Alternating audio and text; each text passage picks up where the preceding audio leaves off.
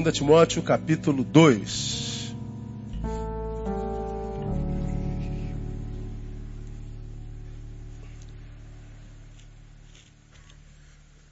Estamos em 2 Timóteo há dois anos quase, né? É muita coisa que a palavra de Deus tem ministrado no nosso coração. E a gente vai ficar até o final do ano, certamente, ou de repente até mais. Nós temos estudado, para quem vem pela primeira vez na nossa igreja, uma série de palavras que eu denominei ah, Conselhos Paulinos, do pastor, para quem ainda tem ouvidos. Então estamos desde março do ano passado, né, estudando quase que versículo por versículo, não exatamente, mas quase que versículo por versículo. Começamos em 2 Timóteo capítulo 1, estamos em 2 Timóteo capítulo 2. Hoje nós vamos chegar ao versículo, ao versículo 12. Então nós já aprendemos tantas coisas maravilhosas. Né? Na semana passada nós lemos os, o versículo 11. E lá está, fiel esta palavra. Se pois já morremos com ele, também com ele o quê? Viveremos. Se morremos com ele, viveremos com ele. Então nós aprendemos que Paulo está aconselhando a Timóteo que só encontra sentido na vida aquele que aprendeu a morrer. Paulo está dizendo, ó, há uma promessa, Timóteo. Lembra que Paulo estava no final da carreira, Timóteo no início. Ele está escrevendo para Timóteo. Timóteo, eu vou te dar conselhos que vão te fazer viver uma vida melhor que a minha, vão te livrar de sentir dores que eu senti que eu não precisava ter sentido se alguém tivesse me aconselhado. E nesse versículo 11 ele está dizendo: se você morrer com ele, com ele você também vai viver. Ele está dizendo assim: ó, você vai há uma promessa de vida. Com ele você viverá, porque ele veio para isso, vida com abundância. Agora, a vida é só para quem morreu com ele. Então só encontra sentido na vida quem aprendeu a morrer. Há uma promessa nesse versículo, só que para um grupo específico. Para quem? Para os que é, morreram. Para os que mataram o seu eu tem a ver com aquele princípio que nós lemos na semana passada de 12, 24 de João, que fala da morte do trigo. Se o trigo não morrer, ele não pode germinar. Ele não pode nascer. Mas se ele morrer, ele vai dar a vida a muitos. Ele está dizendo: morre uma semente, nasce um, uma árvore, nasce um, um, uma árvore que produz frutos que vai alimentar a vida de tantos. Então ele está dizendo, a vida que alimenta, a vida que produz, é resultado da semente que morre. Então ele está dizendo que a vida emerge da morte. Semente e árvore são incompatíveis. Ninguém que não esteja disposto a se livrar da semente conseguirá ter árvore frutífera. Ninguém que esteja disposto a se livrar do menino verá nascer um homem em si. Então, ele está dizendo que há muita gente que não ganha na vida, não consegue uma vida significativa, porque não está disposto a perder nada, sacrificar nada para que isso aconteça. É gente que quer colher sem plantar. Então, nós falamos sobre isso é, profundamente na quarta-feira passada. Então nós falamos que para alguns seres humanos, portanto, a vida é inviável mesmo. Nasceram, vão morrer sem ter vivido. Nasceram, mas nunca conheceram a vida. Porque é gente inútil, parasita, gente que não quer trabalhar, não quer influenciar, não quer fazer a sua parte no planeta, gente que só quer sugar, gente que só quer tirar, gente que gira em torno do seu umbigo, gente que não tem caráter, gente que não tem ética, não tem jeito. Nasce e morre sem ter vivido. E, ó, eu acho que é a grande maioria dos seres humanos contemporâneos. Ser feliz seria uma injustiça que a vida faria a ela. Não tem como. Só encontra sentido na vida aquele que aprendeu a morrer. Hoje, nós vamos no versículo 12. O que é está escrito lá no versículo 12?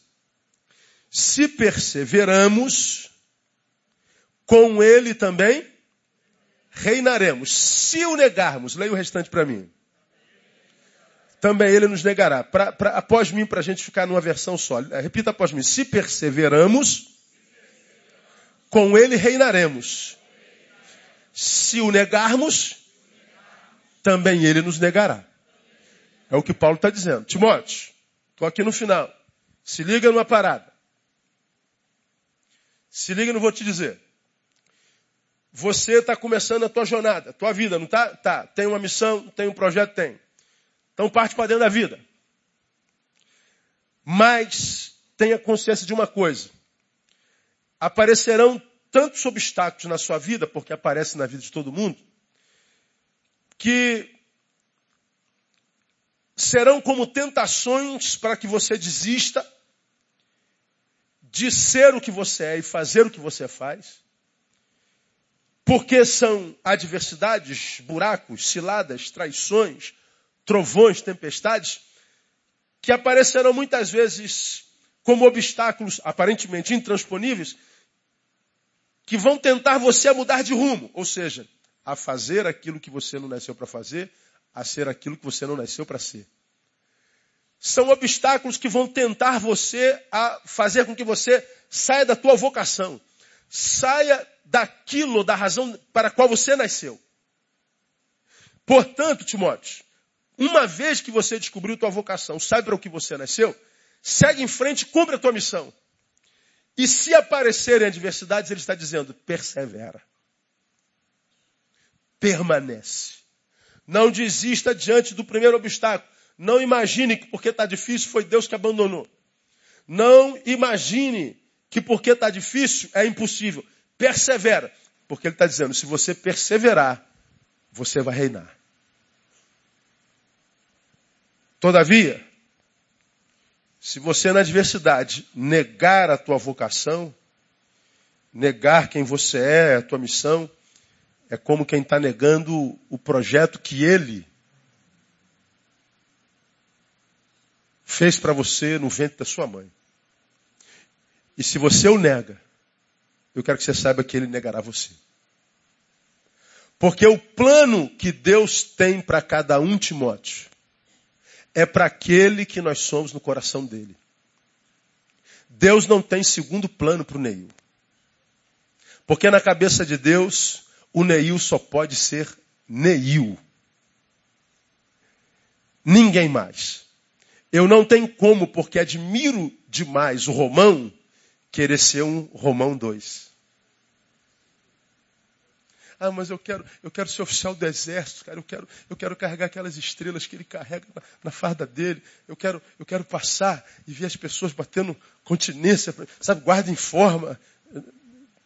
Tu pode até conseguir ser um militar, mas se você não foi vocacionado para isso, vai ser infeliz e mais. Não terá minha aprovação para ser isso. Porque se você tornou-se, eu estou tomando a vida profissional, por exemplo, poderia ser qualquer outra coisa. Você se tornou uma coisa em função de um alguém que você admirava, portanto pode ser admiração ou inveja. E se se tornou qualquer outra criatura, seja por que razão for, que não aquela que eu planejei para você, ou aquela para o que você nasceu, ah, você me nega e eu nego você você está entregue à sua própria sorte. Como você já aprendeu, quem lida com a sorte geralmente se encontra com azar. Então Paulo está lá do final dizendo assim, ó, se você perseverar, reina. Se você o negar, você vai ser negado. Então vamos, vamos pensar um pouquinho sobre esse versículo hoje e na próxima, na próxima quarta-feira. Porque o conselho de Paulo aqui, para quem está anotando, é o seguinte: não seja insensato na tua semeadura. Os frutos dela são inevitáveis. Não seja insensato nas tuas semeaduras. Os frutos são inevitáveis.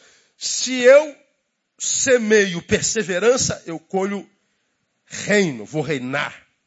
Vou tomar posse daquilo que eu sonhei, porque eu transpus, eu perseverei. Quem colhe perseverança colhe coroa, colhe reino, colhe honra. Mas quem colheu, plantou covardia, quem plantou negação, vai colher negação. Então toma muito cuidado com a tua semeadura, porque não tem semeadura que não produza algum tipo de fruto. E as consequências, frutos, virão sobre aquele que semeou de qualquer jeito. Irmão, não tem jeito. Você plantou um dia, plantei, pastor. Vai colher. Independente de qual tenha sido o teu plantio. Plantou? Vai colher. Não tem jeito. Muito bem. Plantio e semeadura tem a ver com Gálatas 6. Abra a tua Bíblia em Gálatas capítulo 6. Gálatas capítulo 6. Você conhece esse versículo de cor e salteado. Qual o versículo que eu vou ler? Do capítulo 6, qual o versículo? Versículo 7. Vê o que está aí. Você já abriu a mim ou não? Olha o que, que Paulo está dizendo aí. Não vos enganeis. Deus não se deixa. Aí ele conclui: Pois tudo que o homem semear, isso também ceifará. Quanto do que o homem semear ceifa? Quanto? Tudo. Semeou uma cavalice aqui. O que, que você vai colher lá na frente? Um coice. Você, varão, você vai no, no, no banheiro público, você urina sobre a, a tampa. Por quê? Porque você não vai sentar, quem vai sentar é o próximo. Você acha que você não vai colher isso amanhã? Você desrespeita quem quer que seja, em qualquer instância. Você diz assim, ó, dane-se. Às vezes fala até um palavrãozinho. Aí joga. Às vezes até humilha. E vai embora como quem diz, sobrepujei. Mané. Otário. Bom, nesse exato momento você se deu bem, mas a vida é maior do que um instante. A vida não é composto por um instante, mas por milhões de incessantes instantes. Esse sentimento ou esse instante, é um plantio feito, que foi jogado na terra da tua vida, que vai voltar para você lá na frente. Fique tranquilo. Você não sabe como, de que jeito, de que forma, mas volta. Volta para você. Tudo. Tudo, tudo, tudo. Aí, quando a gente lê um versículo desse, pois tudo que o homem semear, isso também se fará, eu tiro desse versículo a palavra mais grave. A palavra mais grave é isso aí mesmo, tudo. Não há nada que passe enquanto produção humana que não retorne para a gente. Nada. Vem cá, senhora. Senhora, a senhora que está em pé, a senhora está esperando alguma coisa não? Qual é o carro que está na sua, na sua calçada? O dono desse carro está aí, não? Por favor. Ah, quando isso acontecer, descubra-se que é o motorista, mas a igreja não tem culpa nessas coisas. Tem. Então a senhora vai lá, briga com a, briga com a pessoa que colocou lá. Briga com a pessoa que está lá. Isso. É. Está errado. O, o motorista tem um problema, não, não a igreja. Né? E os irmãos, deviam, os irmãos deviam saber disso. Da, exatamente, exatamente. Coberta, anota o, o, a, a, placa dela e dá um guarda e multa, manda multar. A, a gente fala sempre aqui. Exatamente, por causa da falta de consciência. Né? É, é, tem a ver com o que a gente está pregando aqui. Então, um, um estacionamento lá atrapalha a vida dela. E isso volta para quem estacionou lá. Nós pedimos perdão em nome dela, ela deve estar lá na sua casa é, tirando o carro. Ah, que Deus tenha misericórdia dela e que a senhora também tenha, porque ela não devia ter estacionado lá. É. Exatamente. Tem a ver com o que a gente está pregando. Boa noite para a senhora, Deus abençoe. Então, ah, serve como exemplo claro.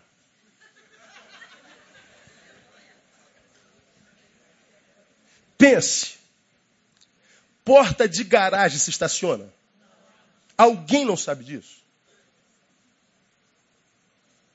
Não há quem não saiba disso. Agora veja, eu coloco na calçada da moça e venho. Eu estou pensando em quem? Em mim. Mas e se a moça precisar entrar? Olha aí. Não pode. Aí, você faz uma coisa dessa e diz assim, pô, não foi maldade, pastor. Pô, pode ser bisonhice, pode. Mas pode não ser bisonhice. Pode ser o seguinte, olha, eu quero me dar bem, é meu conforto, está mais próximo, está mais perto. Então eu não quero saber do direito de ninguém, eu não quero saber do direito de quem quer que seja, eu vou pisando no, no, no direito do outro. Bom, isso tudo vai voltar, gente. Isso é a palavra de Deus. Tudo. Não é quando eu mato alguém que eu vou ser preso, não. Quando eu digo você é feia, isso volta para mim.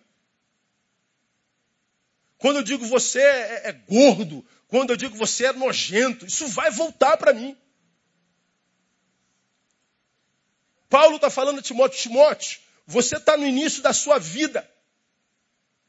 Não seja insensato com relação à sua semeadura. Por que, Timóteo? Por que, Paulo? Por que, velho mestre, velho pastor, tu estás a dizer esse negócio? Eu estou a dizer para que você não construa um solo onde você terá que colher espinhos. Não amarre a sua vida, porque quem amarra ou facilita a nossa vida somos nós mesmos. Tudo, tudo, tudo que eu semear vai voltar para mim. Se tivéssemos essa consciência de fato, nós deixaríamos de culpar a Deus por toda a desgraça que acontece na terra. Ah, Deus é o culpado porque tem fome na terra. Já falei sobre isso aqui. Não, não é Deus que é o culpado. É a gente que tem dois pães e não compartilha. Deixa o pão endurecer na dispensa e depois joga fora. Ah, Deus é o culpado porque falta moradia no planeta. Não, não é porque falta moradia no planeta. É porque tem um dono com uma terra que cabe um bilhão de moradias e está lá cheio de mato. Ah, Deus é o culpado da violência. Não, Deus não é o culpado da violência culpado da violência é o homem que perdeu a ética e, e o conteúdo humano e trata o seu semelhante como inimigo, como deveria, na verdade, amar o seu semelhante. E como o sistema de justiça é de impunidade, ele continua fazendo sabedor que não há nada de acontecer com ele. Então, Deus não tem nada a ver com ele. Nós criamos um sistema iníquo que libera a mim no momento oportuno, mas que num momento ou no outro ele vai me pegar. Aí nós vemos pessoas amarradas, pessoas com a vida toda trancafiada, e a gente diz: meu Deus, é o diabo, não tem nada de diabo. São as nossas produções de iniquidade. A gente só pensa na gente, no nosso conforto. Essa consciência, se ela toma todo ser humano, a gente tinha um pouco mais de paz na terra. Desde as mínimas coisas às macro coisas. Como é que um, um empresário que trabalha no ramo da farmácia, ele pode produzir um remédio e tirar o componente ativo para ter um pouco mais de lucro. Pessoas vão morrer, cara. Ele não quer saber. Aí ele ganha um dinheirão, mas à custa da morte do outro. Ora, você acha que esse cara vai passar impune? Não vai. Ele vai pagar mais cedo ou mais tarde ele paga. Paulo, em 2 Timóteo, está falando, sobretudo, da lei da semeadura. Da lei da semeadura. Se você nega, será negado. Se você persevera, você reina. Ah, mais do que isso, Paulo está falando que só recebemos de Deus o que plantamos nele e só recebemos da vida o que plantamos nela.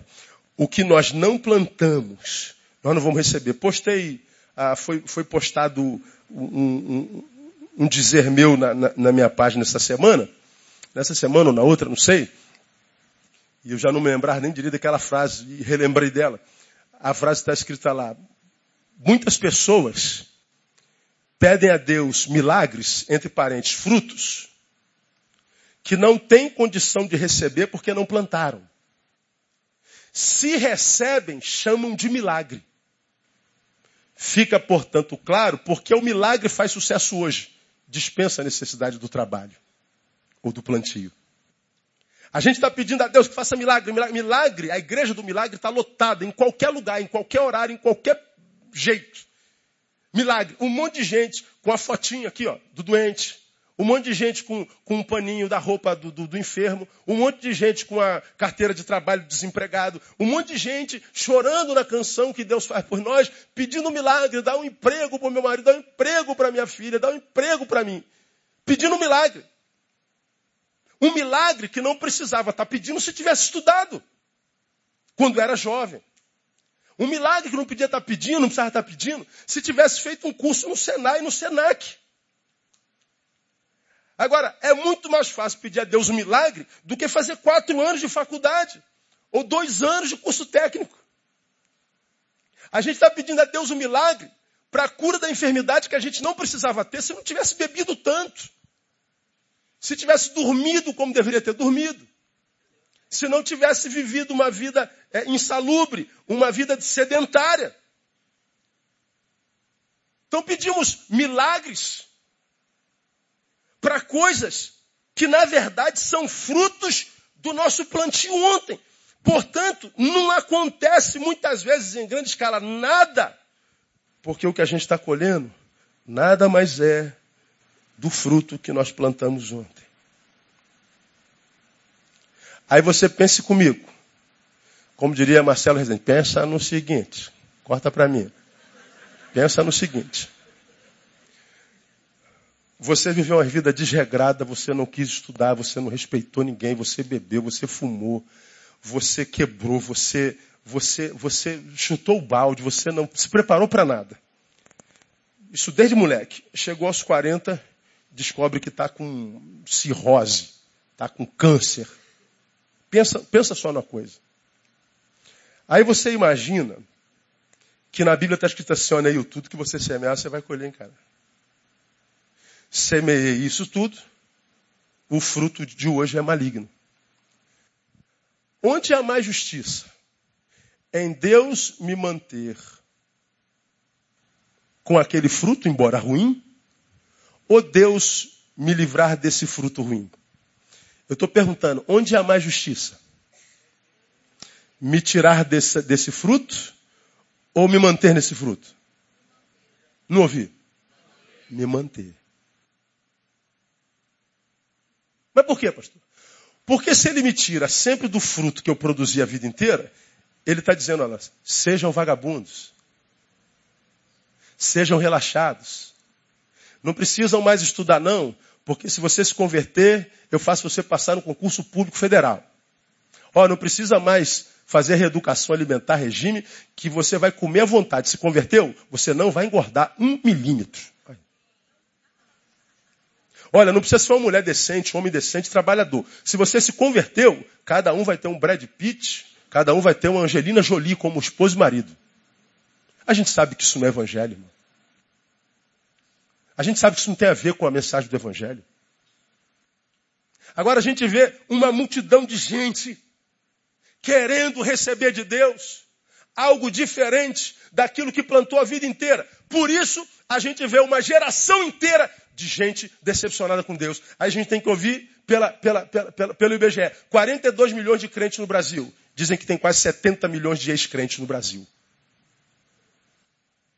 Por que, que o número de ex-crentes é maior? Porque a gente que passou pelo Evangelho não arrumou nada porque não entendeu o Evangelho. Viveu corruptamente a vida inteira e hoje quer viver como um príncipe. Ora, o bom é que a misericórdia de Deus ainda é maior do que a sua justiça. E Deus, por misericórdia, ainda cura alguns. Por misericórdia, ainda salva alguns. Mas não haveria injustiça alguma se ele não salvasse ninguém. É como mais ou menos a, a famigerada. É, é, como é o nome? Doutrina da predestinação, né? Ixi, nunca falei sobre a doutrina da predestinação. 24 anos de mistério, nunca preguei sobre a doutrina da predestinação, porque cada um lê a Bíblia como quiser. Quem lê a Bíblia e quiser achar a, a, a doutrina da predestinação, acha. Calvinismo. Quem quiser ler a Bíblia e achar ah, na Bíblia algo contra a doutrina da predestinação, também acha, o arminianismo. Depende dos olhos do observador. Agora, todo mundo que condena a doutrina da predestinação, predestinação é aquilo, ó, você nasce já predestinado para salvação. Consequentemente, outros nascem não predestinados para salvação. Não de que é isso, pastor? Isso é heresia, pastor. Como é que Deus vai, vai predestinar alguns e outros não? Aí dá aquela briga dos teólogos geral. Nunca chega a um denominador comum. Então nem entro na discussão. Mas a discussão é sempre o seguinte: pô, por que, que Deus predestinou o Romão e não predestinou o Henrique? Como é que Deus pode ser injusto dessa forma? Salvar o Romão e não salvar o Henrique. Isso é injustiça da parte de Deus. Porque se Deus fosse justo, ele salvaria aos dois. Não, é, não tem lógica nesse negócio? Ou não? Porque o, o surpreendente na, na teologia da predestinação não é que Deus salve um e outro não. O grande nessa ideologia é que Deus ainda, seja, ainda chegue a salvar um. Porque o justo era que não salvasse ninguém. Porque está dito lá que todos pecaram. E o salário do pecado é o quê? A morte. Então, se todos pecaram e o salário do pecado é a morte, então seria justo que todos morressem e se perdessem. Mas ele, por graça, ainda chega a salvar alguns. Bom, mas é um negócio que não tem, não tem, não tem final nunca. Nós estamos falando da lei da semeadura. Neil, você plantou, Timóteo, você plantou.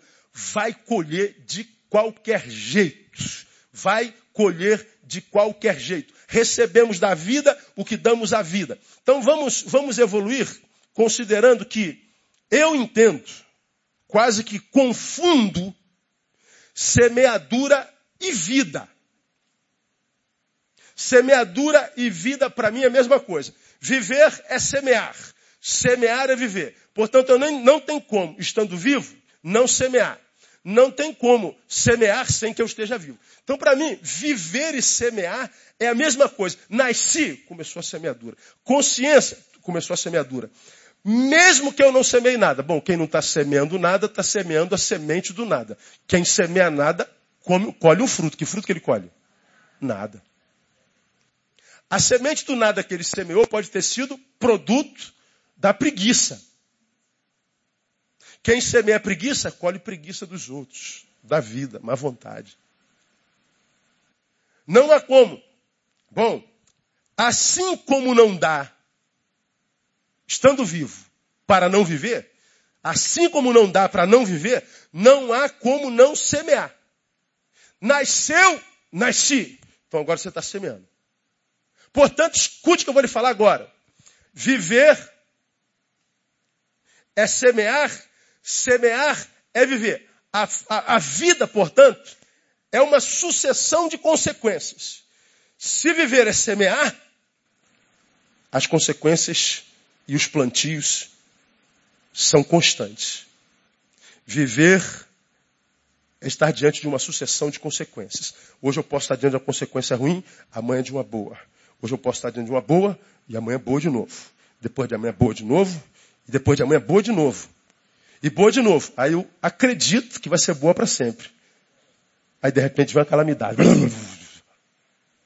Mas tu já tinha esquecido que viver é uma, é uma sucessão de consequências.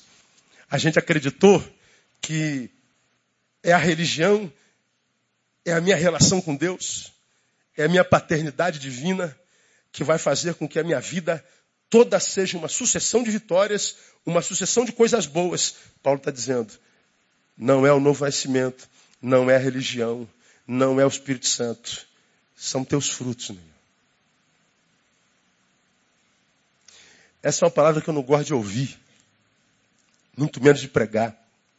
Eu queria crer como a maioria dos evangélicos, que acredita que fez besteira a vida inteira, faz uma oraçãozinha, pronto, acabou. Faz uma campanha, dá um dízimo, acabou. É, mas não é o que a Bíblia ensina. A Bíblia ensina que o que eu semeio, eu colho, independente da religião que eu tenho, independente da cor que eu tenho, independente do credo que eu tenho, independente do meu sexo, da minha intelectualidade. Eu colho exatamente o que eu plantei. Então, ah, se eu persevero, eu reino. Paulo usa reinaremos, porque a ideia de reinar é uma realidade escatológica na Bíblia desde sempre. Ele fala em Mateus capítulo 25, portanto, no dia do juízo. Os que tiverem feito bem, eu direi, vinde a mim, benditos de meu Pai, possuí por herança o quê?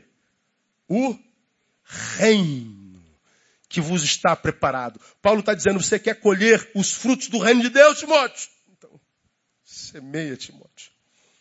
Persevere em ser o que você é nele. Persevere em ser quem você é nele. Persevere em fazer o que Ele deu a você para fazer. Não fuja do teu chamado, não fuja da tua vocação. Não vai dar uma voltinha no mundo para saber como é que é e voltar. Não, não, não, deixa de ser quem é porque alguém te criticou, porque alguém te humilhou, porque alguém disse que você não era capaz. Não deixe que um ser humano qualquer, independente de quem seja, desconstrua o projeto que Deus colocou no teu coração. Não permita que uma circunstância, uma realidade, uma pessoa, uma igreja, uma história, uma calamidade Apague aquilo que faz o teu coração pulsar. Porque todos nós temos alguma coisa que faz o nosso peito bater mais forte, que queima aqui dentro de nós alguma coisa. Mas para alguns isso é tão difícil de alcançar que ele pretende ser outra coisa.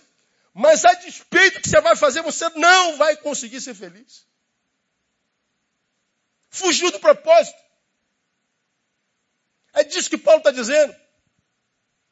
Semeadura. Se o negarmos, ele nos nega. Agora, Paulo aqui está citando Jesus Cristo. Abra a tua Bíblia em Mateus 10, 33, que eu quero explicar isso aqui para o irmão. Porque a ideia é que Deus age, quer dizer, que eu ajo e Deus reage. Deus está olhando para mim. O que eu fizer, ele reage. Não, não é bem assim, não. Vamos entender isso aqui. Mateus 10, 33. Paulo cita Jesus, diz assim, ó, mas qualquer, portanto, todos, qualquer que me negar diante dos homens, leia para mim o resto. Eu o negarei aonde? Diante de meu Pai que está nos céus. É o que Jesus está falando. Né? Qualquer que me negar diante dos homens, eu negarei. É, passa um pouquinho e vai a Lucas, capítulo 22.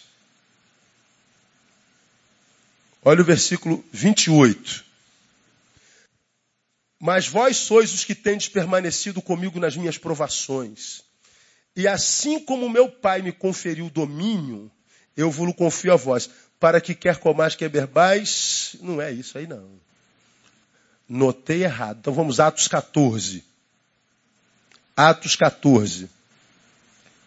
Essa hora o telefone deve ter tocado e eu anotei errado. Atos capítulo 14, 21. E tendo anunciado o evangelho naquela cidade e feito muitos discípulos, está falando de, de, de Paulo e Barnabé, voltaram para Listra, Icônio e Antioquia confirmando as almas dos discípulos exortando-os a perseverarem na fé, dizendo que por muitas tribulações nos é necessário o quê? Entrar aonde? No reino. Reino é uma ideia escatológica, ou seja, do tempo do fim, que permeia toda a escritura sagrada. Vem Paulo diz, se, se, se, se nós perseverarmos, reinaremos. Se nós negarmos, ele nos negará. Agora, de que negação Paulo está falando na verdade? Paulo está falando que isso não tem a ver com mérito, tem a ver com preparo. O que é ser negado por Deus? É eu bater na porta dele e ele virar as costas? Não, você não trabalhou, você não sacrificou, você não deu oferta devida, você não subiu o monte como o pastor mandou, você não se esforçou, você não. Você não tem mérito. Não, não é disso que ele está falando. Essa é a mensagem da evangélica, da igreja evangélica contemporânea.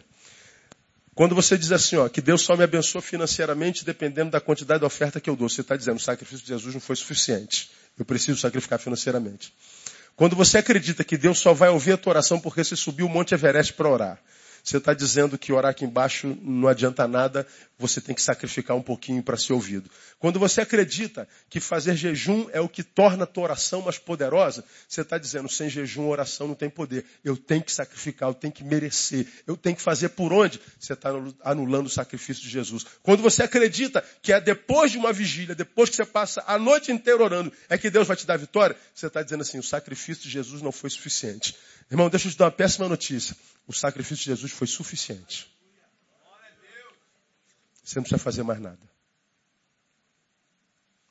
Ah, pastor, então não preciso fazer é, é, é, vigília. Para ser abençoado, não. Você pode fazer se quiser passar mais tempo na presença dele com os irmãos. Você pode fazer jejum se quiser, como dizem, mortificar a tua carne para se sentir mais perto dele. Você pode fazer o que você quiser. Mas não imagine que é por causa do teu feito que ele vai te abençoar.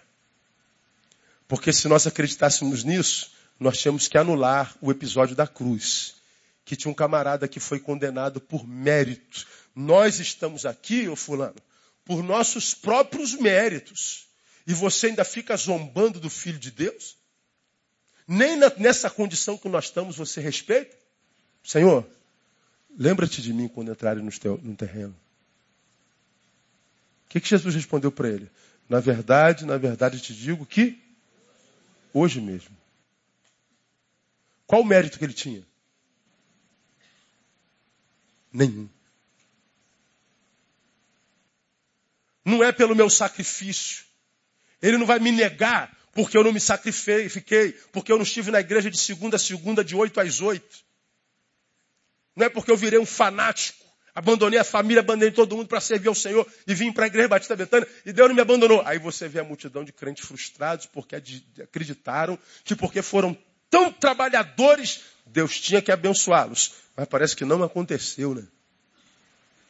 Aí você diz que o problema é Deus, não. O problema foi a visão que você tinha do Evangelho. Quando a Bíblia diz que Ele nos negará, não tem a ver com o que eu faço, tem a ver com o que eu me torno. Tem a ver com preparo. Ele está dizendo, Timóteo, se você não perseverar, a despeito das adversidades, dos problemas, das dores, para lutar, permanecer a ser quem você é no meu coração, cumprindo a missão que eu te dei, transpondo todos os obstáculos que aparecerão no teu caminho, você não vai conseguir crescer, amadurecer, o que a gente só consegue através da dor e da adversidade e você retroage, primeiro, a minha alma não tem prazer em você. Você não se transformou naquele que eu sonhei nesse tempo da sua vida. Aí vem lá o autor de Hebreus fala assim, porque algum de vocês, pelo tempo, já era para ser mestre. Mas necessitais que eu vos dê não alimento sólido como alimento, mas necessitais que eu vos dê o quê? Leite. Pelo tempo, vocês já eram para estar aqui mas por alguma razão vocês ainda estão aqui. Portanto, o que eu tinha para vocês aqui, quando vocês já eram para ser desse tamanho, vos será negado, porque vocês não estão preparados. Ele não negou a bênção porque você não sacrificou. Ele negou o que negou porque você não está preparado para receber.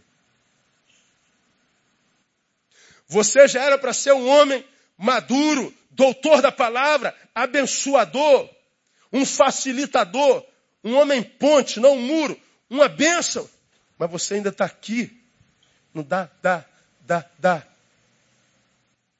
Não cresce como Paulo, que falava, andava com o menino, mas quando chegou a ser gente grande, acabou com as coisas do menino. Não. Continua um menino espiritual. Então ele está dizendo, você está se negando a si mesmo. Então eu vou te negar.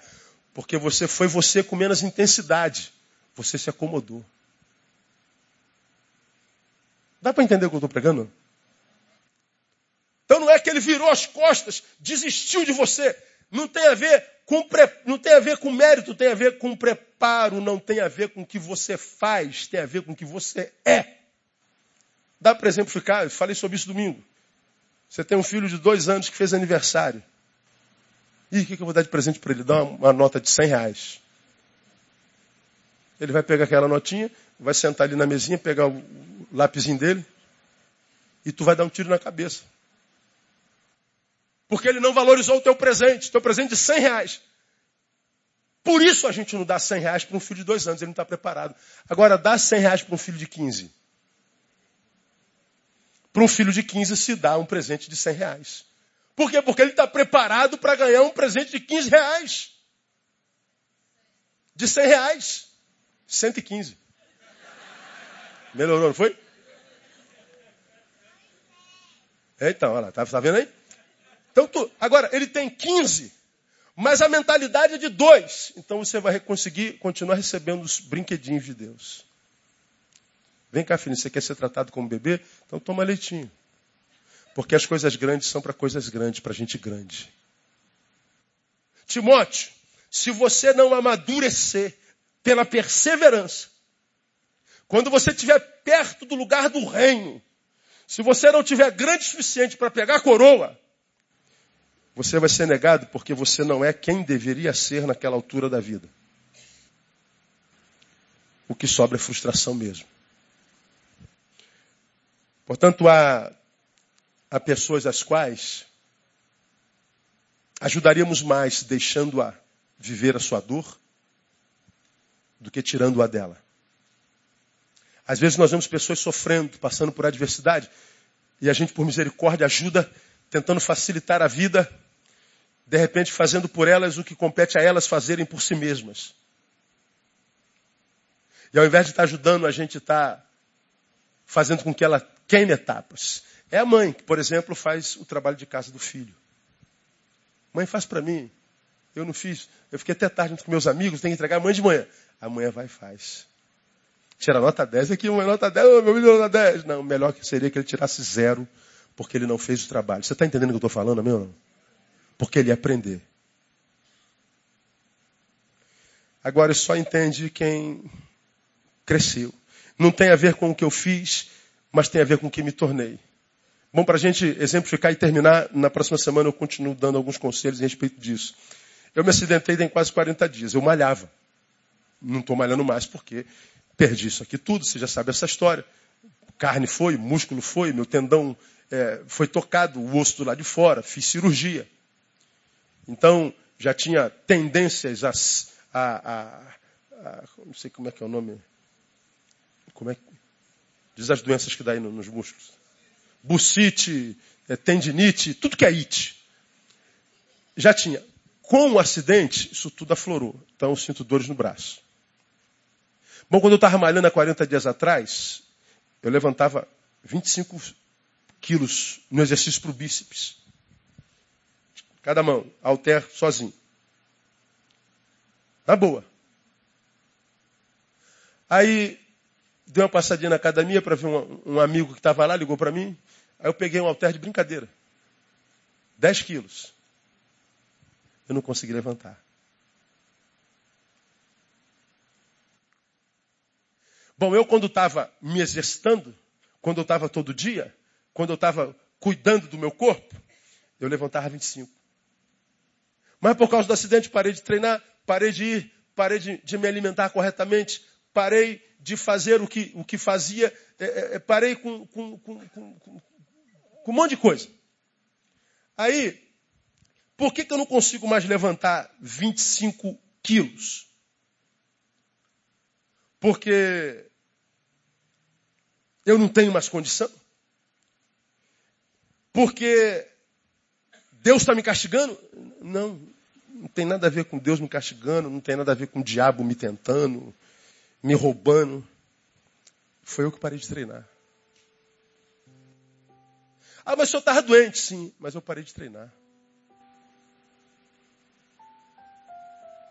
De modo que o 25 que eu pegava com tanta facilidade, hoje já não pego mais.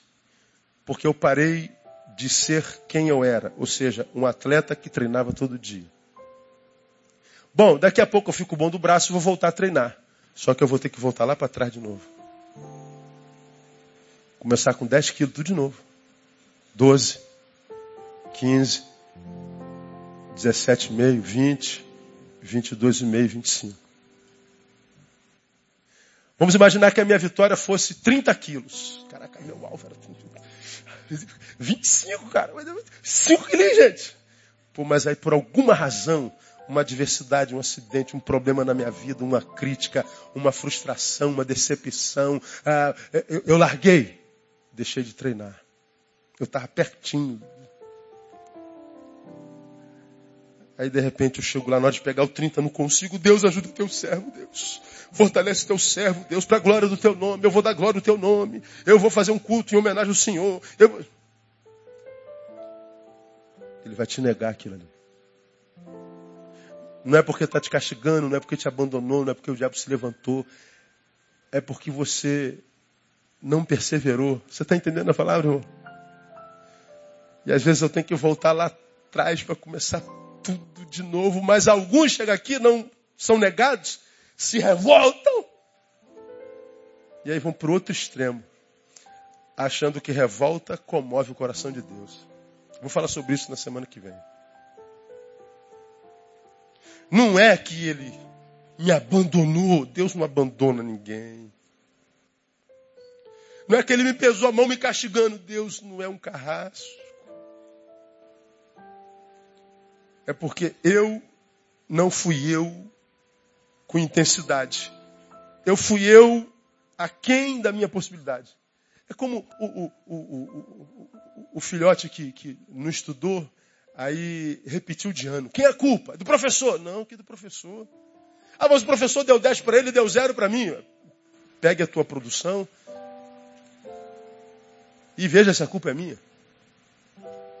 A prova é a mesma, mas a forma de reagir à prova foi diferente.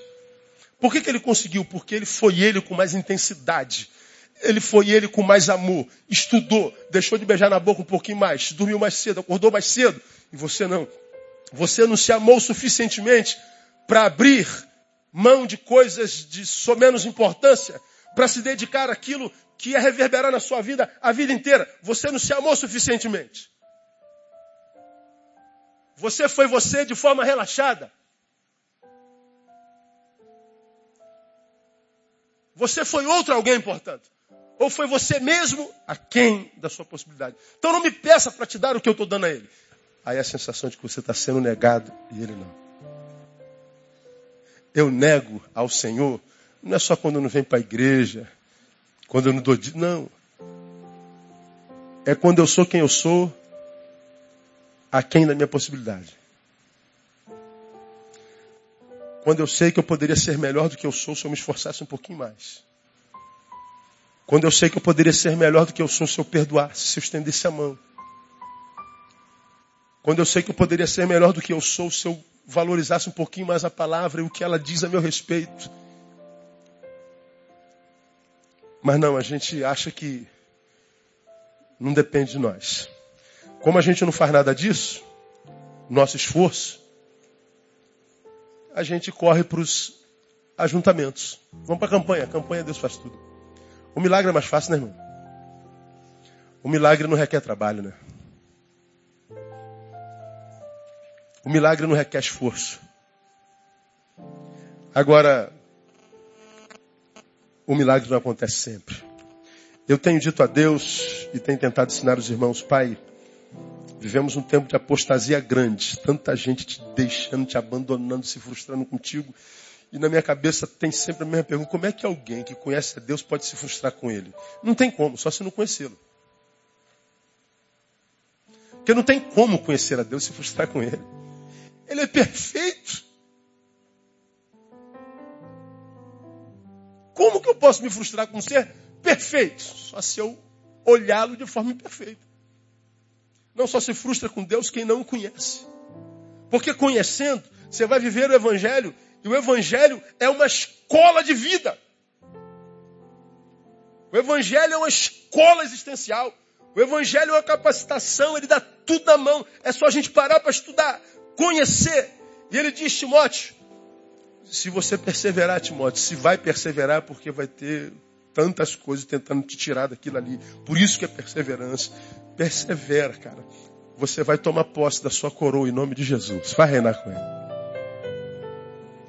Agora saiba que o oposto é verdadeiro. Se você negá-lo, sendo quem você é, aquém das suas possibilidades, você vai ser negado. Porque se chegar lá, ele não te conhece. Lembrando que eu já preguei aqui mil vezes. Quantos de vocês aqui no hoje, decepcionado, frustrado, sentado, sem querer levantar mais, cheio das suas razões contra Deus, porque Deus prometeu e não cumpriu, e você está frustrado com Deus. Aí você sentou e não levanta mais, não quer mais saber de servir a ninguém nem a Ele.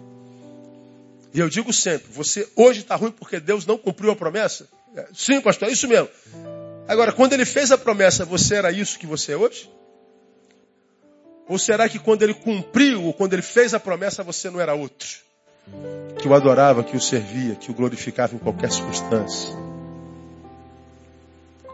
Que vivia uma fé atraente, que traía pessoas a ele cujo prazer estava na sua palavra e nas coisas que giram em torno dele. Se ele prometeu para você, porque naquele tempo ele falava contigo e você com ele. Agora hoje, você fala com ele? Não, então ele não fala contigo. A promessa que ele fez não foi para esse ser que de repente você se tornou longe dele.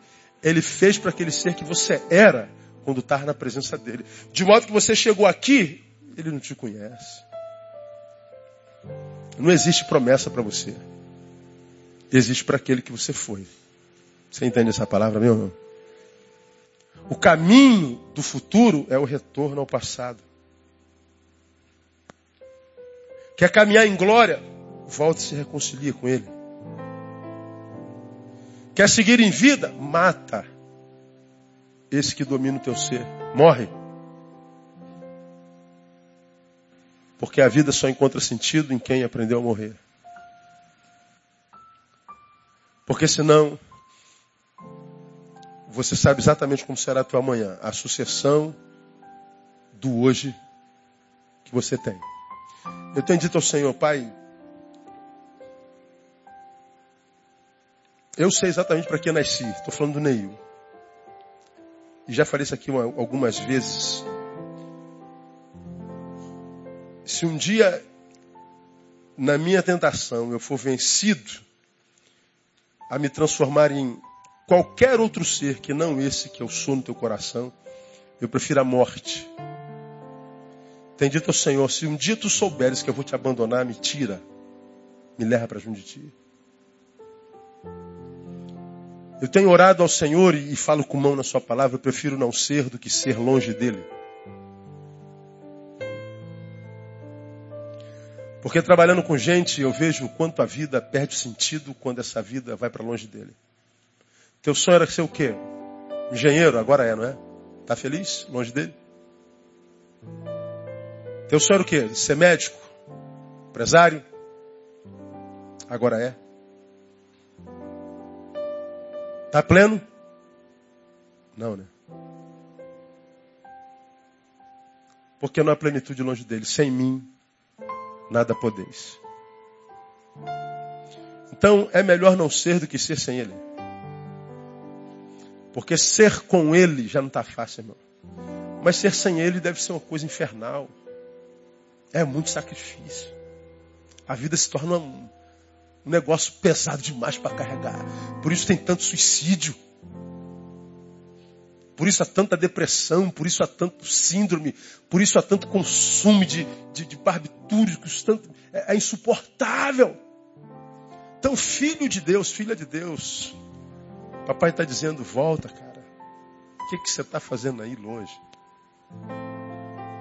Onde você acha que você vai chegar? Essa palavra encontre lugar no teu coração. Amém, amados? Vamos aplaudir o Senhor?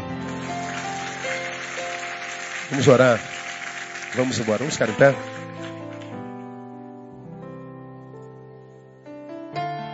Semana que vem a gente volta.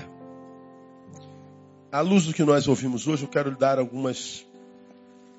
fazer algumas considerações com os irmãos sobre a nossa vida. Você já descobriu que não tem jeito. Se não perseverou, não, não tem coroa, irmão, não reina. Você vai ter que contar com a sorte Acordar hoje dizendo assim, caraca, mais um dia, meu.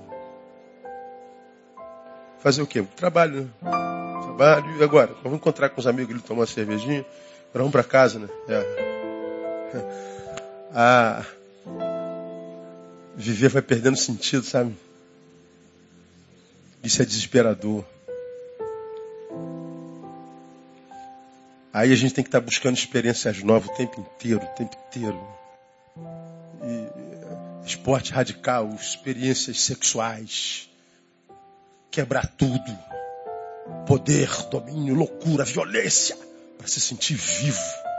Não adianta, por pior que seja o barulho ou o feito, você vai ter que voltar, não vai para algum lugar. O som vai ter que ser desligado, a violência acaba, a passeata acaba, a sacanagem acaba, você tem que voltar, se encontrar contigo de novo. Até quando você acha que aguenta fazer isso? Como eu disse domingo passado, felicidade não tem a ver com o lugar onde a gente vai e nem com o que a gente vai fazer. Felicidade tem a ver com o lugar para o qual a gente volta e com quem a gente encontra lá. Eu não sou feliz porque eu venho à Igreja Batista, eu sou feliz porque eu tenho uma casa para a qual eu volto, eu tenho prazer e tem gente me esperando lá que me ama, que toda vez que eu chego diz assim, chefe, seja bem-vindo, meu amor. Ô oh, pai, seja bem-vindo. O cachorrinho está com o rabinho, assim. E eu durmo porque cumpri a missão, mas eu tinha um lugar para voltar.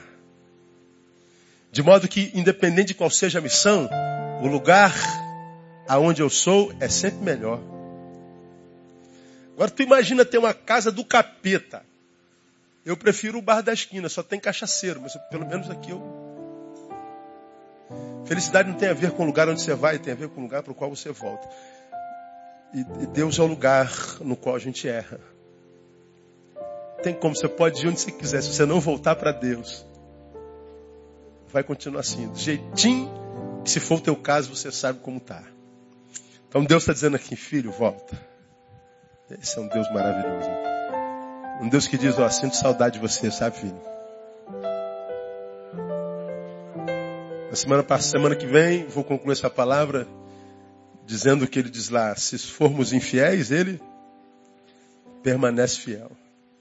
Bom seria se tivesse escrito, se formos infiéis, ele também é infiel. Mas infelizmente não está assim. Porque eu, ele tem uma promessa para o Neil infiel. Aí cheguei perto dele, que é infiel, portanto injusto. Então vai me presentear de qualquer jeito. Agora eu sou infiel e chego perto dele. Ele continua fiel e diz assim: Não, senhor, se eu te desse que te prometi lá, eu estava sendo injusto, eu estava sendo infiel. Não, não, não, não. O que você é não muda o que eu sou, não, filho. Você está entendendo isso? Bom seria que se formos infiéis, ele, permane... ele, ele também se torne infiel, mas não. Ele permanece fiel. O que ele disse, assim será. Então não perca quarta-feira que vem, não. Então Deus ainda ama você. Diga para quem está do seu lado, Deus ama você. Eu posso garantir para você, Ele sente saudade de você. Ele não tem prazer no teu sofrimento, nessa amargura, nessa angústia. É que Ele não pode te dar o que te prometeu porque você não foi fiel porque ele é fiel, ele não, não é isso. Não foi para esse que eu prometi. Tem que negar esse aí, esse aí eu não conheço. Vamos orar. Ó oh, Deus, muito obrigado por essa noite. Perdão, Deus. Perdão por tantas vezes frustrarmos tuas expectativas. Sermos nós, mas aquém da nossa possibilidade. Eu te peço perdão, Deus. Quantas vezes eu poderia ser melhor e não fui? Quantas vezes eu poderia ter feito um pouquinho mais e não fiz? Quantas vezes eu podia ter perdoado uma vez mais e não perdoei? Quantas vezes tive vontade de chutar balde? Quantas vezes? Mas nós estamos aqui nessa noite para dizer: perdoa-nos, Deus. Nós estamos aqui reconhecendo à luz da palavra o nosso pecado nós não perseveramos. Por isso, muitos de nós não reinamos. Mas, ó Deus, nós queremos na humildade e pelos méritos de Jesus te pedir, renova as nossas forças, para que a gente possa perseverar a partir de agora, para que a gente possa voltar para o caminho, para o chamado e para a vocação, para o lugar do qual nós nunca deveríamos ter saído ou desviado, para que nós possamos tomar a coroa, para que tu não nos negues, para que a nossa vida valha a pena. Tu conheces as histórias de cada um de nós aqui. E que essa história seja mudada a partir de hoje, através da vida do fruto de cada um de nós. Dá-nos essa alegria. Por essa palavra, por esse tempo de comunhão, muito obrigado. Ajuda-nos a semearmos com integridade, com pertinência, porque os frutos virão de qualquer maneira. Dá-nos essa alegria e recebe a nossa gratidão e o nosso louvor por Jesus nosso Senhor. Amém. Glória a Deus. Aplauda Ele. Vou em paz, Deus abençoe. Domingo a gente está de volta. Não se acenda um abraço no teu irmão.